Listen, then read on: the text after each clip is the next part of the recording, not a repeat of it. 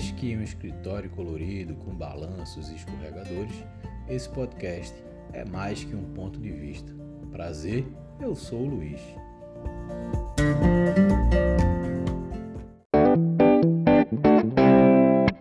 Você convivendo ou não nesse meio de startups, você já deve ter se encantado alguma vez ao ver os escritórios do Google, do Facebook, da Apple. E, e eu comecei a conviver com esses ambientes, né, conhecer alguns deles pela primeira vez em 2015, quando eu empreendi na região do Vale do Silício com a startup que eu tive. Eu morei numa cidade lá chamada Sunnyvale, no sul da Baía de São Francisco. E ao conhecer esses escritórios, de fato, eles encantam visualmente. Parecem cidades cenográficas onde quem trabalha lá tem acesso a absolutamente tudo, né? tanto alimentação quanto dispositivos, é, as interações, diversão de uma forma muito ampla. E eu comecei a me questionar se esse tipo de ambiente de fato reflete uma boa cultura de trabalho naquelas empresas, ou se de fato eles influenciam a cultura de trabalho. E dentro dessa minha pesquisa, que começou aí em 2015, como eu falei, é, eu comecei a, a descobrir que existem pontos que são comuns a esse tipo de empresa, a essas startups ou empresas de tecnologia, e pontos que são peculiares a cada uma delas, então características próprias ou visão estratégica de cada uma.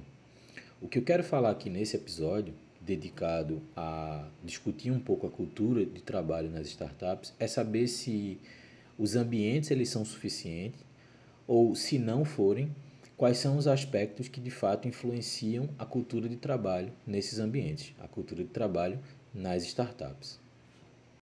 A cultura de trabalho numa empresa, especificamente numa startup, parece ser algo mais subjetivo. Por mais que você tenha métricas de sucesso e de qualidade sobre a cultura, a gente ainda tem que entender, a gente ainda tem que lembrar que a cultura é um reflexo das pessoas que fazem parte daquela equipe. O reflexo das pessoas no dia a dia, no trabalho, nas atividades, nas relações, na comunicação, na visão de futuro, não só do negócio, mas delas como profissionais.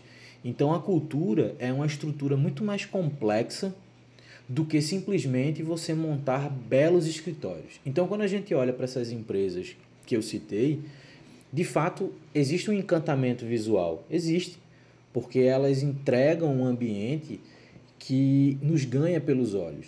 Mas quando a gente dá um passo a fundo sobre a cultura, de fato, a gente entende que as relações, a visão das pessoas, é, o papel da liderança, e o impacto disso no dia a dia das pessoas, de fato, faz toda a diferença para entender o que é a cultura de trabalho naquele lugar.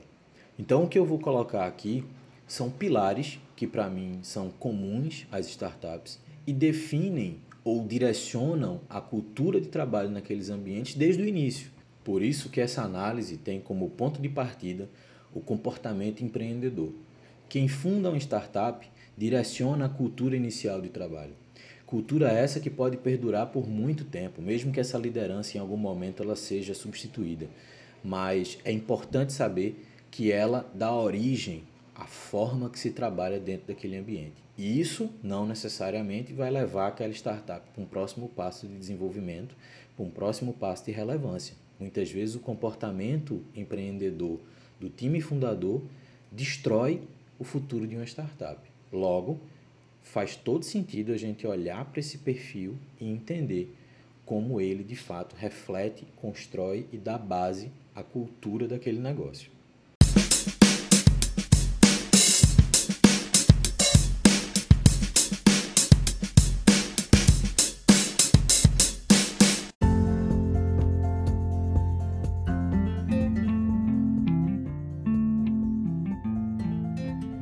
Você entrar numa empresa de tecnologia que vale 10 bilhões de dólares e ser servido com um café feito pela vice-presidente mobile dessa empresa. Isso aconteceu comigo em 2015, quando eu estava empreendendo com a minha startup no Vale do Silício e fui conhecer o escritório do Evernote, aquele aplicativo de notas do Elefante Verde. E esse momento, essa interação, deu início à pesquisa que eu comecei naquele ano e dura até hoje para entender mais como de fato funciona a cultura de trabalho nas startups e como isso pode ajudar ou suportar o desenvolvimento dessas empresas.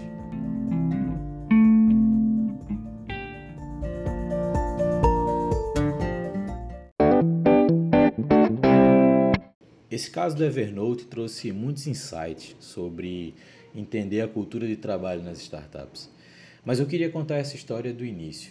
Em 2015, quando eu fui conhecer o escritório, eles tinham 400, 420 pessoas e comparado com outros unicórnios do Vale do Silício, era uma estrutura relativamente simples, era um prédio único com esses serviços, como eu mencionei antes, disponível. Então tinha um refeitório, tinha uma loja de, de itens do Evernote. O Evernote sempre foi muito bom no branding, né? Então aquele elefantinho deles aparecia em vários produtos, cadernos, camisas, garrafas, adesivos e tudo mais. É, e um café na entrada. A pessoa que ia fazer um tour comigo no escritório, antes de entrar no escritório de fato, me ofereceu um café. Eu aceitei e na bancada dentro existia uma senhora, enfim, uma aparência relativamente simples, nada, nada que chamasse a atenção de quem entrasse. E ela perguntou qual café que eu queria, eu escolhi e tudo mais, e ela fez. Quando ela estava preparando o café na máquina, em uma máquina profissional tudo mais, e eu achei aquilo incrível, porque é, de fato, ela estava ali para servir café a qualquer pessoa. E a pessoa que me recebeu, enquanto ela preparava o café, me perguntou: Mas você sabe quem é ela que está fazendo o seu café? E aí eu, constrangido naquele momento, fiz: Não, desculpa, mas eu deveria saber quem é, quem é essa pessoa. E ela fez: Então, essa é a Jamie Hu. Ela é a vice-presidente mobile da empresa. E aí eu dei dois passos para trás. Na época ela era vice-presidente mobile da empresa. Eu dei dois passos para trás e perguntei, né? Disse, me desculpe, mas por que você está servindo café? Enfim, sem, nenhuma, sem nenhum preconceito com relação a isso, mas por que você? E ela me respondeu uma coisa que eu guardo até hoje e fundamenta muito a minha visão de cultura de negócio, cultura de startups principalmente ela me disse: Luiz, todos os vice-presidentes e diretores da empresa se juntaram por conta própria. Pagaram um curso de barista, todos nós fizemos. E uma vez por semana, durante um turno, a gente fica aqui servindo café para qualquer pessoa que chegar. E aí eu fiz, tá, legal, isso passa uma imagem bonita. Mas por que de fato vocês fazem isso ao invés de estarem fazendo seus papéis ou estarem atuando naquilo que a empresa espera que vocês façam? E ela disse: então, a gente nunca sabe de onde vem a próxima grande ideia, aquilo que pode mudar completamente o rumo da empresa e a estratégia do negócio. Então, estar servindo café significa que a gente criou um ambiente, um momento onde as pessoas se sentem mais à vontade para se abrir quando eles veem a vice-presidente ou o CEO da empresa servindo um café, as pessoas se sentem mais à vontade para falar, para dizer, ó, oh, eu gosto disso, eu não gosto daquilo, eu acho que isso poderia ser melhor, eu acho que isso poderia ser diferente, ou por que a gente não cria algo desse tipo. Isso para mim mostrou algo fundamental na cultura de trabalho das startups, que é o papel da liderança servidora. E servir não necessariamente é servir um café, Servir é você mostrar que, por mais que você ocupe uma posição que hierarquicamente pode ser superior a outras pessoas, você de fato está ali para somar. Você não está ali porque você sabe mais, porque você é melhor, você está ali porque você vai somar com tudo aquilo que está acontecendo. Então, o caso do Evernote, para mim, ele começa com o caso da Jamie Hu, a vice-presidente mobile que me servia um café e ela estava ali para ouvir qualquer pessoa, tanto da empresa quanto visitante, no meu caso, que pudesse trazer algum insight, alguma, algum ponto de vista, alguma melhoria, algo que de fato pudesse somar ao negócio. E o servir o café era um quebra-gelo, quebrar as barreiras de alguém virar para ela e começar a falar, ao invés de ir na mesa, de chegar e dizer assim, eu posso pegar um horário na sua agenda, coisa do tipo. Naquele momento, ela não tinha agenda a agenda dela era servir café. E isso faz toda a diferença. De posse do meu café e depois de trocar uma ideia com a Jamie, iniciou de fato a minha visita pelo Evernote. E a gente foi andando pelos andares do escritório, vendo as pessoas trabalhando. Eu achei super curioso que tinham quatro mesas, dessas que você trabalha de pé, só que embaixo da mesa, em vez de você ficar em pé no chão, as pessoas tinham esteiras. Então elas literalmente trabalhavam caminhando. Isso foi estranhíssimo para mim no primeiro momento, mas depois eu entendi que é legal você de fato trabalhar de pé e parece que a gente desenvolve habilidades criativas e de comunicação mais fluida quando a gente anda. Então acho que eles juntaram as duas coisas. Mas também não era sobre isso que eu queria falar. Conhecendo a estrutura da empresa, em algum momento foi engraçado porque a gente foi passando pelas mesas, todo mundo meio que misturado, e a pessoa que me recebeu apontou e fez assim: então, aquele ali é o CEO da empresa, e aí eu voltei e fiz assim: onde? Ali, no meio das pessoas. Ali eu tive mais um mais um momento de reflexão. Eu fiz, cara, vê que massa. Você tem uma empresa que vale 10 bilhões de dólares. Você é um dos unicórnios do Vale do Silício, uma das empresas que a galera mais respeita, gosta, interage. Você é o CEO dessa empresa, um dos fundadores, uma das pessoas talvez mais importantes dentro daquela estrutura e você está no meio da galera. Você está no meio do time como um todo. Não tem absolutamente nada diferente na sua mesa, na sua cadeira, no lugar que você trabalha. E aquilo ali, para mim, é um reflexo muito claro do papel da liderança dentro da definição de cultura de trabalho de uma empresa. O Phil, que era na época o CEO do Evernote, ele era o reflexo da empresa. Então, o que a gente via no Evernote, tanto quanto produto quanto empresa, era reflexo do Phil ele tinha um comportamento tal que definia boa parte, se não toda, a cultura daquele negócio. Desde a Jamie, que estava lá na frente servindo café, porque ela entendia que aquilo fazia parte da abertura que a empresa dava para captar novas ideias, insights e ter uma comunicação bacana, até aquelas pessoas que trabalhavam de pé andando numa esteira. Então, aquele ambiente, aquele branding, aquela visão de que, tipo, por mais que eles fossem um unicórnio do Vale do Silício, mas eles não precisariam ter é, milhares de pessoas trabalhando. Eles, eles mantinham uma estrutura muito enxuta, eles mantinham uma estrutura muito pensada na qualidade técnica do produto. É, muita gente tem aí visões distintas sobre o Evernote, mas tecnicamente falando, eles eram impecáveis. E isso é muito reflexo da liderança. Então, o primeiro pilar que eu quero deixar nesse, nesse episódio sobre cultura de startups é que a liderança é o papel fundamental e a empresa é o reflexo do líder ou o reflexo da líder. E isso é inegável e inquestionável. Então, a liderança, de fato, comportamento empreendedor, de fato, tem um fator fundamental na definição da cultura do negócio. E quais são, então, os pilares que, na minha visão, influenciam a cultura nas startups desde o início. Primeiro é o papel da liderança. Como eu falei, o exemplo do fio da Evernote, a liderança ela tem que ser uma orquestradora da empresa. E o orquestrador não é aquele que detém o conhecimento de onde o negócio necessariamente tem que ir.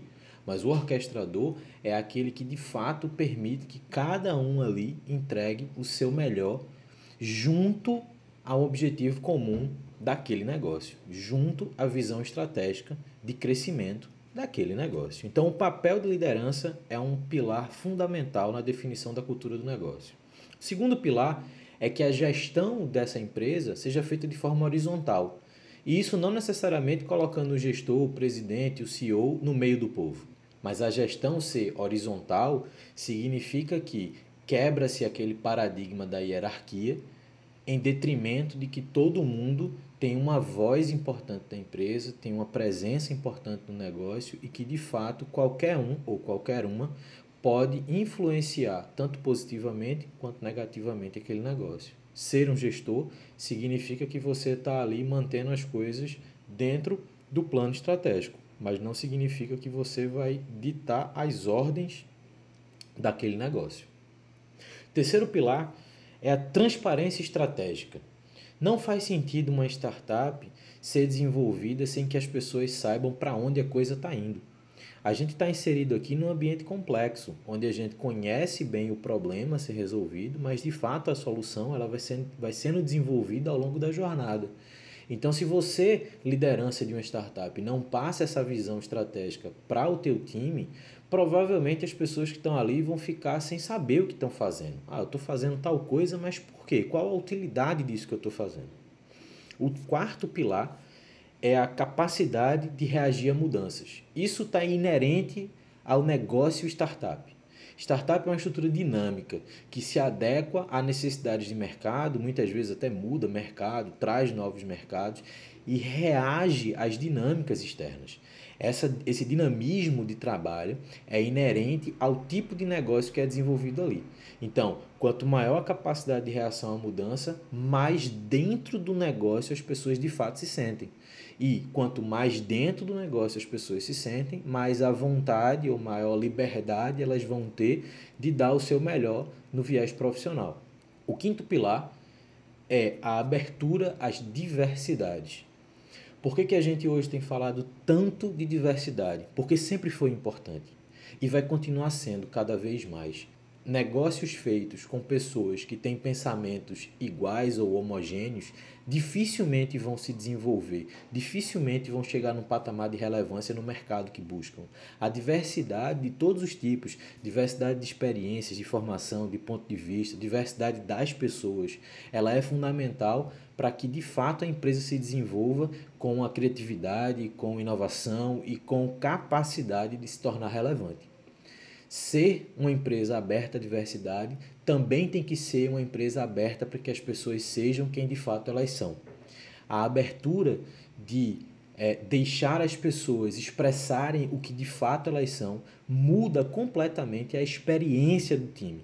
Isso se reflete no ambiente do negócio, isso se reflete no produto que está sendo comercializado, isso se reflete na relação com clientes.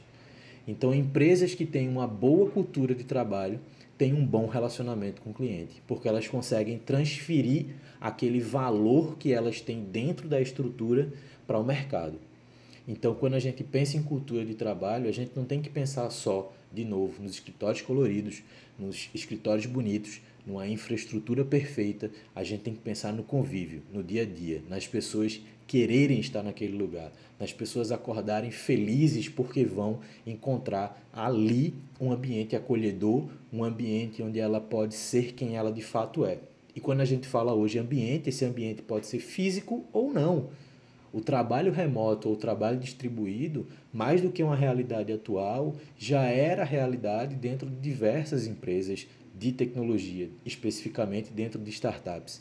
Então, cada vez mais, você transferir essa cultura para o meio digital vai fazer diferença também na forma que as pessoas enxergam o lugar que elas trabalham.